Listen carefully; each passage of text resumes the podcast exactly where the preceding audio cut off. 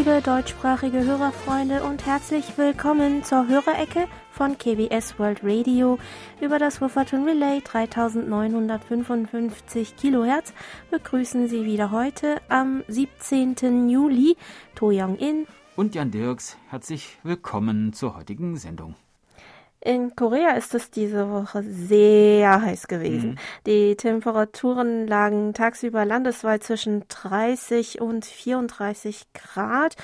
Und das soll erst der Anfang sein. Der koreanische Wetterdienst hat nämlich einen extrem heißen Sommer für dieses Jahr vorausgesagt. Es soll also noch, also ich weiß nicht, wie das geht, aber es soll noch ähm, wärmer werden. Zum mhm. Glück gibt es die Klimaanlage und den Ventilator, aber es gibt auch noch andere Methoden, mit denen die Koreaner mhm. jedes Jahr versuchen, den heißen Sommer gut zu überstehen. Für diejenigen, die über Nacht nur ungern die Klimaanlage oder den Ventilator laufen lassen, gibt es gegen schlaflose Sommernächte zum Beispiel das sogenannte Chuk Buin, ein traditionelles ja, sozusagen Seitenschläferkissen mhm. aus Bambus, was auf äh, Deutsch in etwa als Bambusfrau übersetzt werden kann. Früher, als es noch keine Klimaanlage gab, schliefen vor allem Männer im Sommer auf dem ähm, mit dem luftigen mhm. Bambuskissen, mhm. das sie wie ihre Frau umarmt hielten. Die kühle Bambusoberfläche soll dabei für einen angenehmeren Schlaf sorgen. Heute benutzen es natürlich auch Frauen gerne, aber früher war das Kissen ein wichtiges Möbelstück für das Schlafgemach des Mannes. Es soll sogar aus Anstandsgründen strikt verboten gewesen sein, dass das Kissen des Vaters dem Sohn weiter vermacht wird und soll daher nach dem Tod des Vaters auch verbrannt worden sein. Neben Bambus sind im Sommer auch Kleidung und Bettwäsche aus Rami und Hanffasern beliebt. Mhm. Die Hitze mit Hitze zu bekämpfen ist eine weitere typisch koreanische Methode, um mit hohen Temperaturen im Sommer fertig zu werden. Heißes, proteinhaltiges Essen soll Geist und Körper erfrischen und helfen, die Sommerlethargie zu überwinden. Dazu gehört zum Beispiel Samgetang, die würzig heiße Brühe mit Hühnchen, das mit Ginseng, Jujuben, Knoblauch und Klebreis gefüllt ist. Aber das Konzept des Hitze mit Hitze bekämpfen, das überzeugt nicht jeden. Viele schwören eher auf kalte Gerichte, wie zum Beispiel die kalten Naengmyeon-Nudeln oder das geschabte Pingsu-Eis mit der süßen Paste aus roten Bohnen, Früchten und anderen süßen Garnierungen. Kaffee mit Eiswürfeln, wie wir sie vor äh, ein paar Wochen in der Hörerecke schon einmal erwähnt hatten, und kühles Bier im Sommer dürfen natürlich auch nicht fehlen. Ja, gestern hatte ich nämlich dieses Konzept versucht, Hitze mit Hitze bekämpfen und habe ja. mir heiße Nudeln ähm, zum Mittagessen ähm, zubereitet und hab's dann gleich bereut. und habe mir dann Bingsu gekauft. Ah.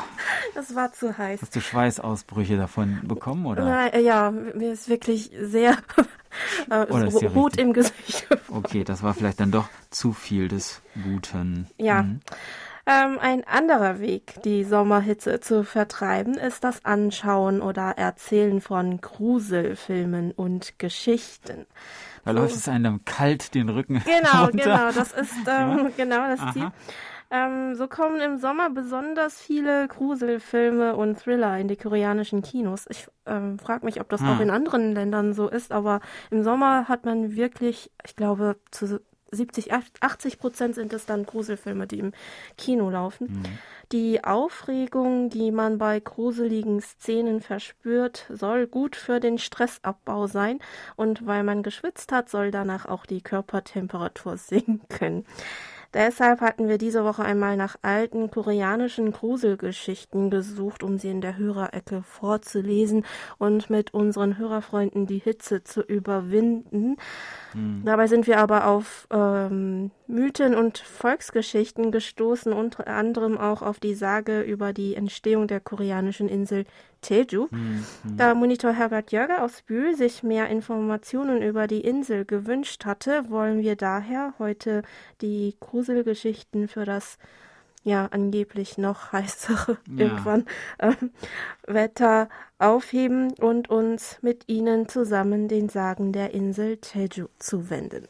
Vor langer, langer Zeit soll eine alte Frau namens Solmunde gelebt haben, die riesig und kräftig war. Eines Tages richtete sie sich auf und schaufelte einen Haufen Erde tief aus dem Meer, und schleuderte ihn zu Boden, so dass die Insel Jeju entstand.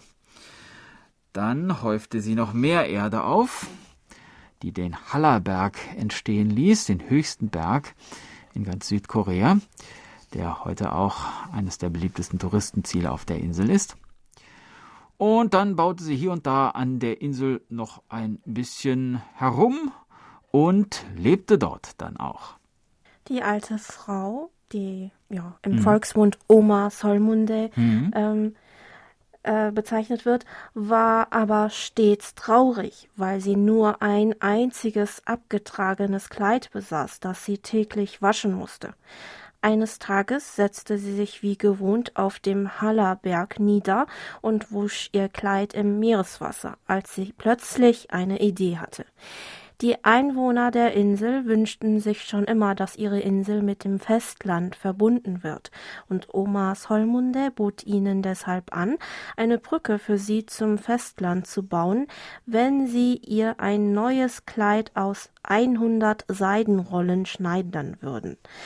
Doch bis zuletzt konnten die Einwohner nur 99 Rollen auftreiben und somit kein neues Kleid für Omas Holmunde anfertigen. Deshalb soll die Insel Jeju bis heute eine Insel geblieben sein. Der Sage nach soll Oma Solmunde 500 Söhne gehabt haben. Eines Tages kochte sie am Kratersee des Hallerberges in einem großen Topf Brei für ihre 500 Söhne. Dabei rutschte sie aber aus und fiel in den Topf und starb. Ihre Söhne kamen nach der Arbeit zu ihrer Mutter und sahen den Brei. Ahnungslos aßen sie den Brei auf, und als der letzte und jüngste Sohn an der Reihe war, entdeckte er völlig schockiert am Boden des Topfes die Knochen seiner Mutter. Er konnte seine Brüder, die ihre Mutter aufgegessen hatten, nicht mehr ertragen und lief weinend weg und erstarrte dabei langsam zu einem Felsen. Auch seine Brüder weinten bitterlich und wurden zu Felsen, die heute südwestlich des Kratersees bewundert werden können. Und du hast gesagt, heute keine Gruselgeschichten? Ja, da, da ist noch der Gruselfaktor versteckt. Oh ja, aber das würde ich auch so sagen. Ja. Auf der Insel Jeju gibt es sehr viele beeindruckende Felsenformationen zu, se zu sehen. Wissenschaftlich geklärt ist, ähm, dass ihre Entstehung auf Vulkanaktivitäten auf der Insel zurückzuführen ist. Dazu gehören auch die vielen Vulkankegel, die auf Koreanisch Odum genannt werden und heute schöne Wandermöglichkeiten bieten, wie zum Beispiel der Mae-Odum in der Ortschaft Pyoseonmyeon in der Stadt Seogwipo. Mae ist das koreanische Wort für Falke, wonach der Odum also der Vulkankegel, mhm. aussehen soll. Aber die Einwohner der Insel von früher hatten eine ganz andere Vorstellung, wie der Vulkankegel entstand. Vor langer, langer Zeit lebten die drei Söhne des Drachenkönigs auf dem Land der Insel Jeju. Und zwar als Strafe für ihre Sünden. Obwohl es der Drachenkönig selbst war, der seine Söhne auf diese Weise bestraft hatte, machte er sich als Vater natürlich Sorgen um sie. So entschied er schließlich, sie wieder zu sich zurückzurufen und befahl seinem treuen Diener, der Schildkröte, alle Menschen ausfindig zu machen, die seinen Söhnen auf der Insel geholfen hatten, und ihnen zu danken. Doch als die Schildkröte an Land schwamm, sah sie, dass die Söhne des Drachenkönigs ein hartes Leben geführt hatten und kaum etwas zu essen hatten. Niemand konnte ihnen helfen, da alle in sehr ärmlichen Verhältnissen lebten. Nur ein Mann mit dem Nachnamen Pak hatte ihnen trotz seiner eigenen Schwierigkeiten ein wenig geholfen. Der Drachenkönig wurde wütend und tobte, wie die Menschen seine Söhne so vernachlässigen konnten. Er wollte die Einwohner der Insel also bestrafen, indem er sie überflutete. Der Mann namens Park sollte aber von der Schildkröte als einziger davor gewarnt werden, als Belohnung dafür, dass er den Söhnen wenigstens etwas geholfen hatte. Die Schildkröte eilte also zu ihm und riet ihm, schnell auf die Spitze eines Felsens zu steigen, doch Park wollte ihr nicht glauben und ignorierte die Warnung. Als das Land langsam unter Wasser gesetzt wurde, verwandelte die Schildkröte ihn schnell zu einem Falken, damit er auf die Spitze des Felsens fliegen konnte.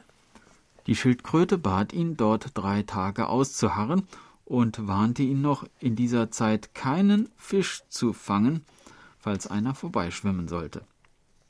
Am dritten Tag schwammen tatsächlich ganz große, dicke Fische dort am Felsen vorbei. Pack, der seit drei Tagen nichts gegessen hatte, vergaß vor Hunger die mahnenden Worte der Schildkröte und flog gezielt auf die Fische zu, um sie zu fangen. Dass sich die drei Söhne des Drachenkönigs in Fische verwandelt hatten um zurück zu ihrem Vater zu schwimmen, konnte er natürlich nicht wissen. Die Schildkröte erschrak bei dem Anblick und verwandelte ihn schnell zu einem Felsen, und so steht er noch heute dort in Form eines Falken erstarrt und wird daher als Falkenorem bezeichnet. Ja. Mhm. Wir hoffen, dass wir unseren Hörerfreunden mit diesen Geschichten die Insel Jeju einmal von einer anderen Seite vorstellen mhm. konnten. Ausflugstipps für die Insel hatte ja Jan schon einmal in der Rubrik Schön hier mhm. vorgestellt, die Sie übrigens bei Interesse noch auf unserer Homepage nachhören können. Klicken Sie auf das Menü Hörerecke unter Programm und wählen Sie unter den verwandten Inhalten die Kategorie Schön hier aus. Auf Seite 3 derzeit finden Sie dann die Folgen zu Jeju. Und von einer deutschen Insel hat uns Wolfgang Mattes aus Köln eine Postkarte geschickt, auf der er uns Folgendes schreibt. Ich sende euch einen sonnigen Gruß von der schönen Nordseeinsel Jüst. Habe meinen Reiseempfänger ICF 5500 M von Sony mit auf die Insel genommen und euch mit Teleskopantenne am Samstag, den 12. Juni 2021 auf 3955 Kilohertz mit guter Qualität empfangen. Und zwar mit Simpo 5x4. Die Hörerecke ist auch so ein Highlight, welches ich regelmäßig höre. Macht weiter so und bleibt der Kurzwelle treu. Vielen Dank, Herr Mattes. Wir hoffen, dass Sie einen schönen Inselurlaub haben. Bei Monitor Franz Schanzer aus Schrems bedanken wir uns für den Ausschnitt aus der Kronenzeitung über den Österreich-Besuch des südkoreanischen Präsidenten im Juni, den er uns über die Steckenpost weitergeleitet hat. Per E-Mail schrieb uns Herr Schanzer außerdem, dass er am 3. und 10. Juli wieder einen störungsfreien Internetempfang hatte. In seinem Empfangsbericht vom 3. Juli erzählte er uns noch, wieder hatte ich mit dem Wetter zu kämpfen. Ein heftiges Gewitter in der Nacht zum Donnerstag und ein Blitzeinschlag irgendwo in unserer Nähe hat mein Internetmodem zerstört. Es dauerte einige Tage, bis ich das Modem von der Telekom ersetzt bekam. Aber nun bin ich wieder über Internet erreichbar. Heuer gab es schon sehr viele Blitzeinschläge, die auch einige Brände verursachten. Gibt es in Korea auch so heftige Gewitter, die enorme Schäden verursachen? Bislang haben wir in den Medien keine Meldungen wahrgenommen, wonach es in Korea durch Blitzeinschläge zu größeren Schäden kam. Allerdings kam es durch die starken Regenfälle in den letzten Wochen vor allem im Süden des Landes bereits zu schweren Überschwemmungen. Dabei kamen auch drei Menschen ums Leben und Ackerland und Straßen wurden überflutet und zerstört.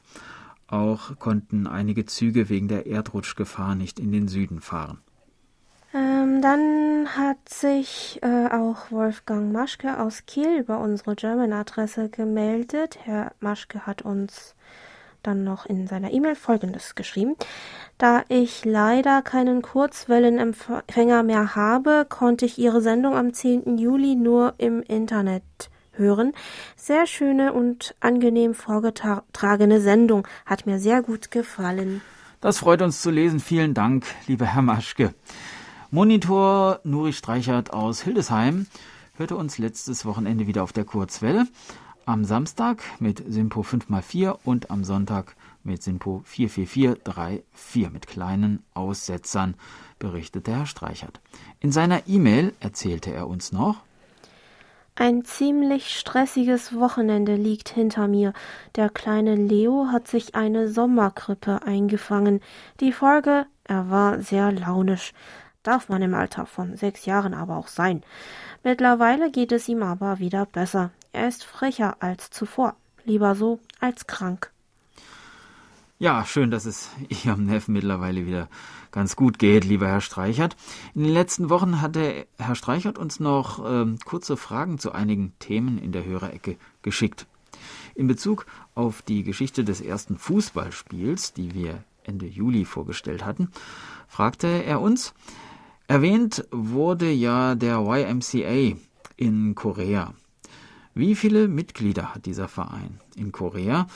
Und in wie vielen Städten Koreas gibt es den YMCA? Hm, in Korea gibt es derzeit den Dachverband YMCA Korea und dazu gehören Vereine in 67 Städten und Kreisen in Südkorea. Äh, wie viele Mitglieder der YMCA landesweit zählt, konnten wir mhm. nicht herausfinden.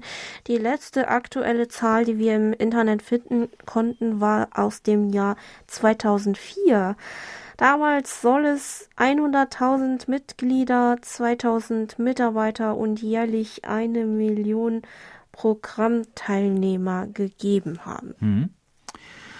Am gleichen Tag hatten wir auch das Thema Auslandsadoption aus Korea in unserer Sendung behandelt.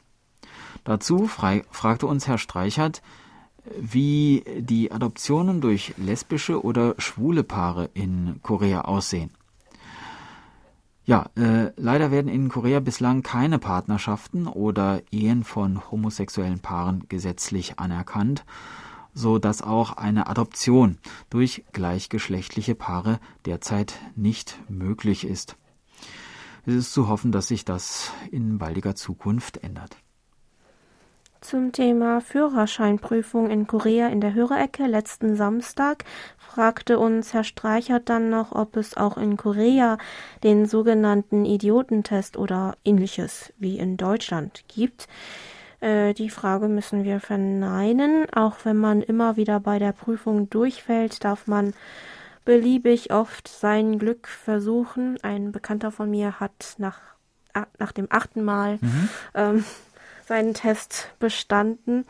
Äh, auch wenn man, ähm, es fallen dann nur jedes Mal ja zusätzliche Gebühren mhm. an.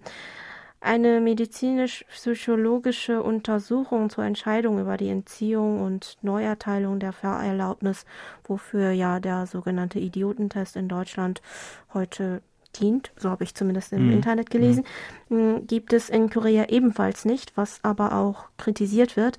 Vor ein paar Jahren wurden durch eine Gesetzesnovelle strengere Strafen für das Fahren unter Alkoholeinfluss eingeführt, doch die meisten können sich nach einer zwei- bis dreijährigen Sperrfrist wieder für den Erhalt einer Fahrerlaubnis bewerben. Dabei muss man einen obligatorischen Sicherheitskurs von bis zu 16 Stunden Dauer besuchen, aber es findet keine Prüfung oder Untersuchung statt, bei der man durchfallen kann. Wenn man die 8 bis 16 Stunden hinter sich hat, ist man gleich wieder berechtigt, die Führerscheinprüfung zu machen. Viele fordern deshalb, dass auch in Korea wie in anderen Ländern eine ärztliche Untersuchung und Bescheinigung vorausgesetzt werden sollten, mit der die betroffene Person nachweisen kann, dass er oder sie nicht mehr alkoholabhängig ist und im Straßenverkehr keine Gefahr darstellt. Ja, und wir wollen an dieser Stelle weitermachen mit ein wenig Musik. Wir hören Noyong, Nayong. Das ist der Dialekt der Insel Jeju und bedeutet äh, mit dir und mit mir. Und das Stück wird gespielt und gesungen von Lee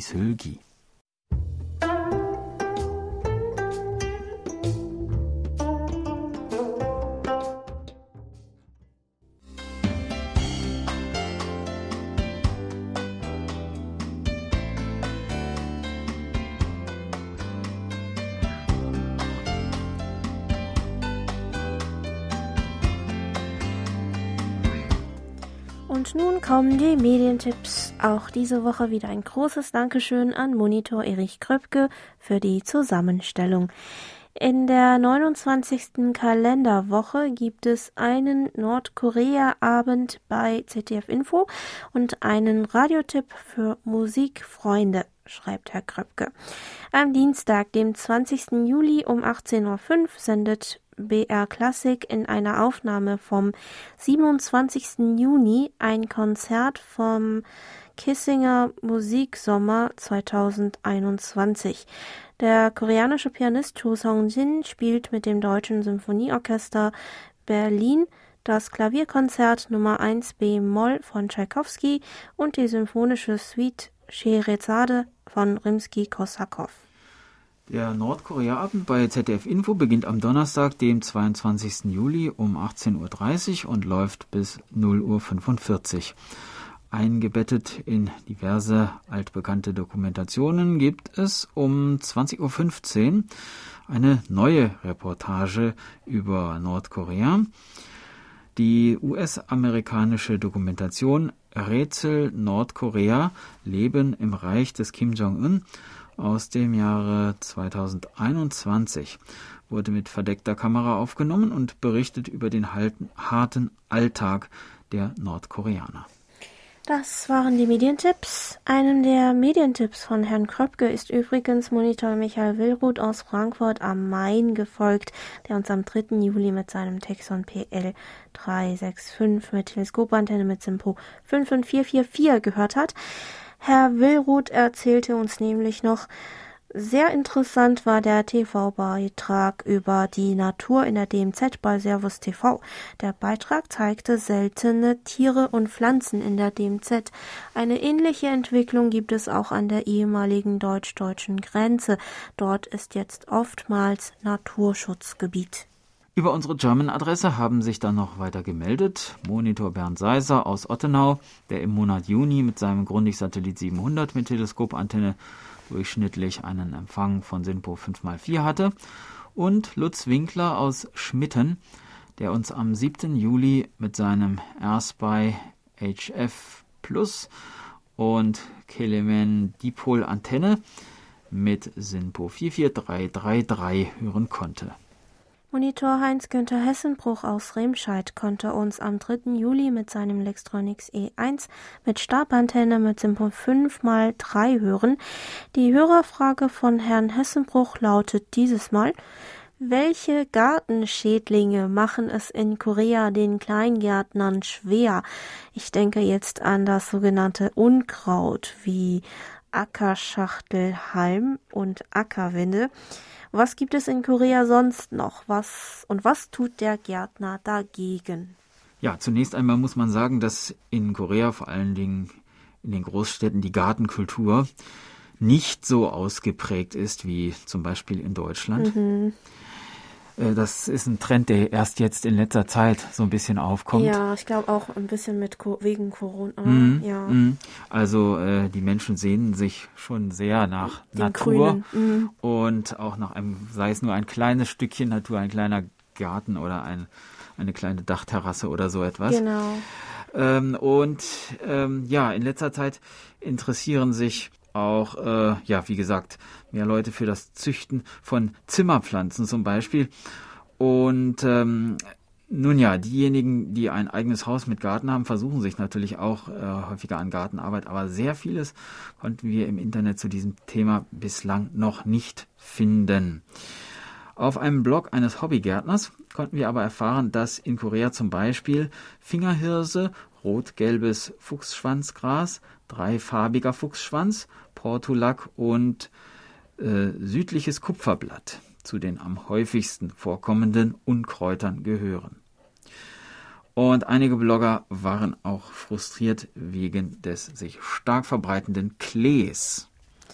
Als Mittel gegen Unkraut wurden in den Blogs meistens maschinelle Werkzeuge empfohlen und ähm, erzählt, dass man in ganz schwierigen Fällen auch mal auf chemische Unkrautvernichter zurückgreifen musste aber immer mehr scheinen sich für umweltfreundliche Sprühmittel zu entscheiden. Einige hätten auch Erfolg mit selbstgemachten Unkrautvernichtern aus Salz, Essig oder heißem Wasser gehabt. Die meisten waren sich aber darin einig, dass Unkraut am besten mit der Hand entfernt werden mhm. sollte, auch wenn das äußerst mühsam ist.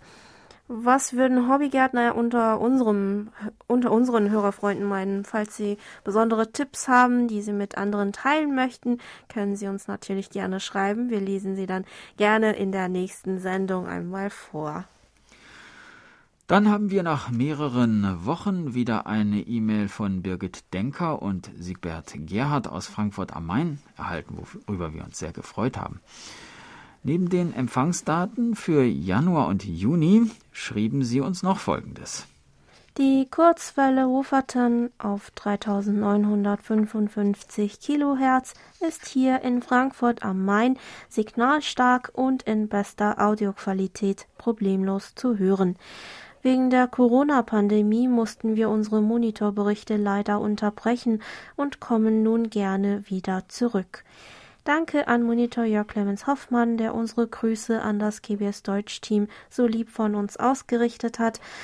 Wir haben uns sehr darüber gefreut. Grüße und Dank an Hans-Werner Lange für die im Krankenhaus produzierten DX-Tipps vom 3. Juli äh, richten wir ebenfalls aus. Wir wünschen dir, lieber Hans Werner, alles Gute und viel Gesundheit.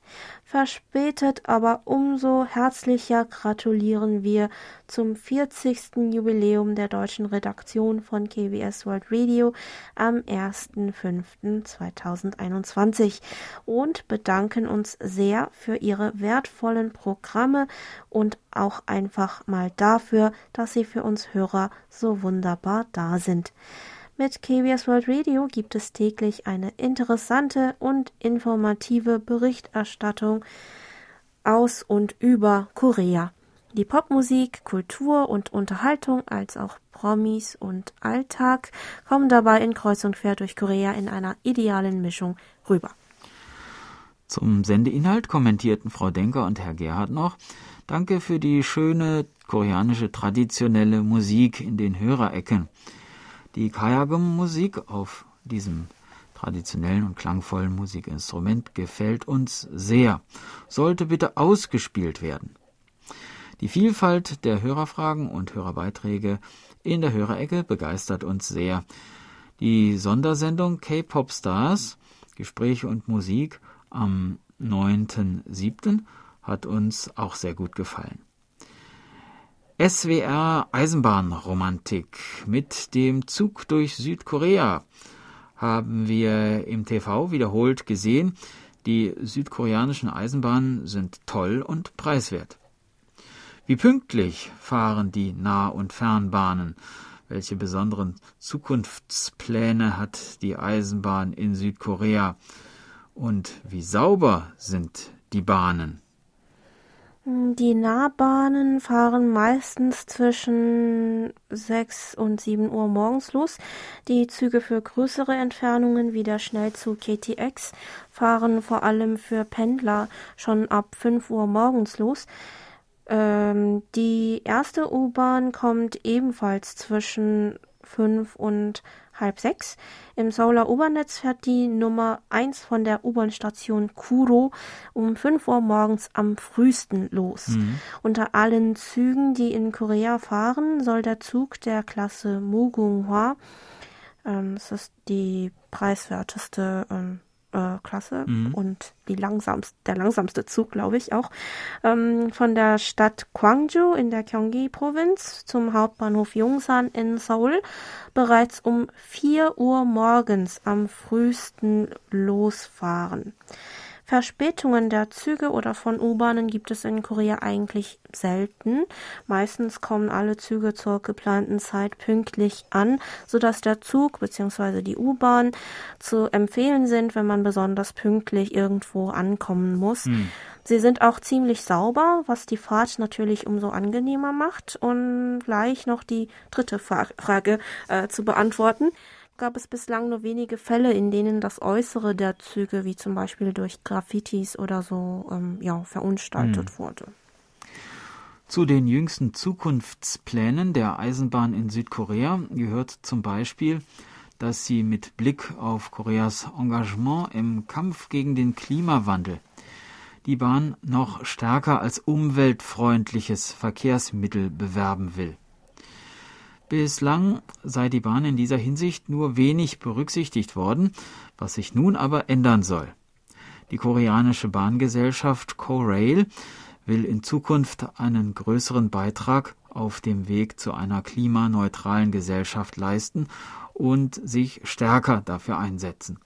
Zum Beispiel sollen mehr umweltfreundliche Bahnmodelle in Betrieb genommen werden aber auch die im Frühling dieses Jahres unterzeichnete Absichtserklärung mit dem Verkehrsministerium und der Stadt Seoul, wonach ein Teil der Bahninfrastruktur zur Installierung von Photovoltaikanlagen zur Verfügung gestellt werden soll, ist vor diesem Hintergrund zu sehen.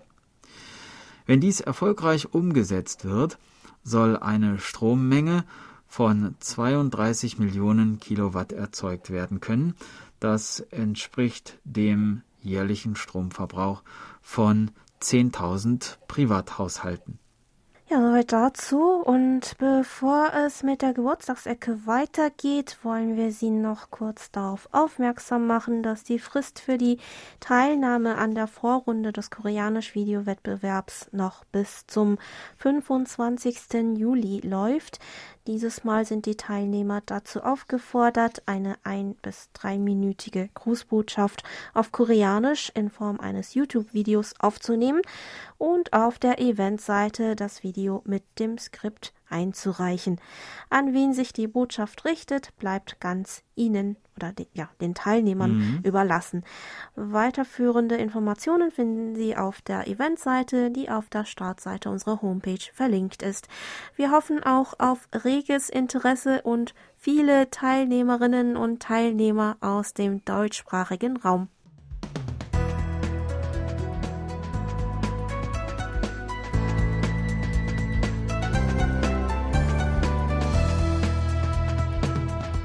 Sie hören KBS World Radio mit der Hörerecke. Geburtstagsecke. Auf der Geburtstagsliste von Monitor Bernd Seisser stehen diese Woche Hans-Günther Kassack in Wuppertal und Horst Krüger in Hannover.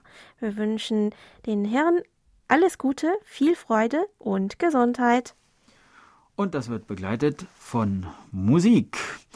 Die Projektgruppe The Blank Shop und One Pill von der Band Day Six präsentieren gemeinsam Sarang Nore, ein Liebeslied.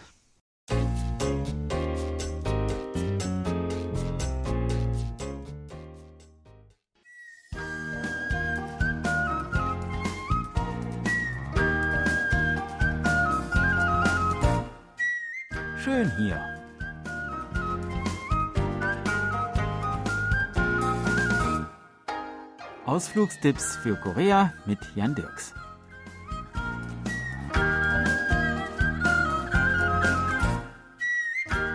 Die Shinbundang U-Bahn-Linie, die dunkelrote Linie, mit der wir heute fahren wollen, ist erst ein paar Jahre alt.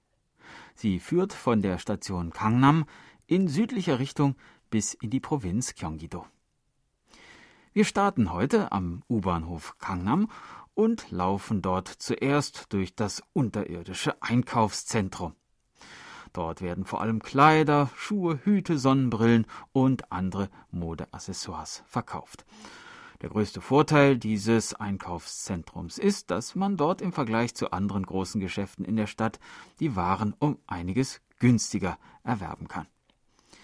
In der Nähe des U-Bahnhofs Kangnam gibt es außerdem auch den Kakao Friends Kangnam Flagship Store, in dem man allerlei Accessoires im Zusammenhang mit der in Korea sehr beliebten Kakao Friends Serie kaufen kann. Und das Socho Touristeninformationszentrum, wo man die Möglichkeit hat, traditionelle koreanische Kleidung, Hanbok und traditionelle koreanische Musik zu erleben. Wer sich für traditionelle koreanische Kampfkunst, sprich Taekwondo, interessiert, sollte sich einmal zum Gukgiwon begeben.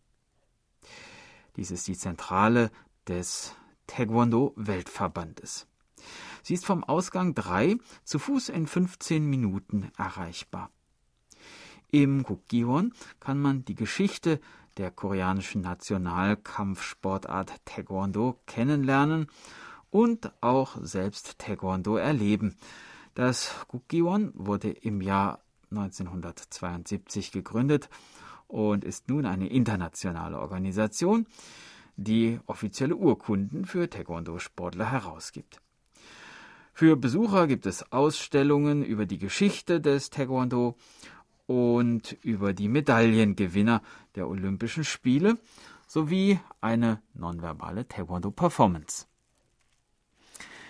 Die nächsten Stationen unserer heutigen U-Bahnfahrt führen uns allesamt hinaus aus der Stadt und hinein ins Grüne. Zwei Stationen weiter liegt die Haltestelle Yangje. Hier befindet sich in der Nähe von Ausgang 5 der Bürgerpark Yangje, eine große Grünanlage, im Vorfeld der Asienspiele 1986 und der Olympischen Spiele 1988 angelegt. Fast 100.000 Bäume hat man hier angepflanzt, 43 verschiedene Baumarten, Pinien, Zelkoven, Ahorn und Kastanienbäume.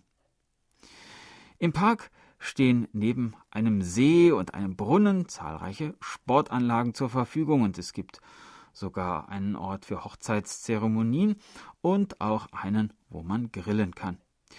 Die Gedenkhalle des Nationalhelden Yun Bong-gil ist ebenfalls besuchenswert. Die nächste Station, Chongye-san, bietet zwei interessante Sehenswürdigkeiten. Zehn Minuten mit dem Taxi fährt man bis zu den Königsgräbern Hollung und Illung. Im Hollung sind König Taejong und seine Gattin Wongyong begraben. Im Illung befinden sich die Gräber von König Sunjo und Königin Sunwon. Die Gräber liegen inmitten von Kieferngehölz in landschaftlich sehr reizvoller Umgebung am Berghang. Man kann einen Spaziergang unternehmen und die frische Luft und den weiten Blick über die Berge genießen. Die zweite Sehenswürdigkeit, die vom Bahnhof Chongesan leicht erreichbar ist, ist der Botanische Garten Shingu. Dieser wurde von der Universität Shingu mit dem Ziel gegründet, Pflanzenressourcen zu entwickeln und zu erforschen. Seltene und vom Aussterben bedrohte Pflanzen werden hier systematisch gesammelt, aufbewahrt und ausgestellt. Darüber hinaus gibt es auch vielfältige Mitmachprogramme, in denen man zum Beispiel selber Seife machen oder mit natürlichen Stoffen färben kann. Zu den Haupteinrichtungen gehören unter anderem der traditionelle Garten mit Gegenständen aus früheren Zeiten, wie zum Beispiel einer Steinmauer und einem Brunnen mit einer Wasserpumpe, das 1000 Quadratmeter große Treibhaus Eco-Center und das Institut für Feuchtgebiete. Das war unser Ausflugstipp für diese Woche. In der nächsten Woche geht es weiter mit der Shinbundang-Linie und ich würde mich freuen, wenn Sie auch dann wieder dabei sind. Tschüss und bis dann, sagt Jan Dirks.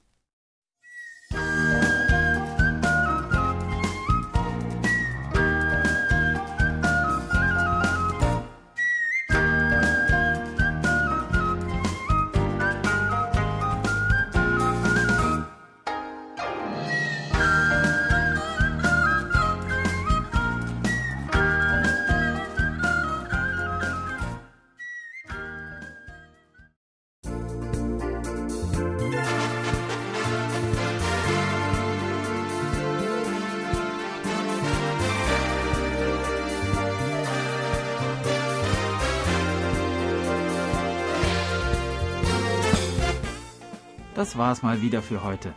Vielen Dank fürs Zuhören. Noch ein schönes Wochenende wünschen Ihnen To Young In und Jan Dirks. Auf Wiederhören und bis nächste Woche.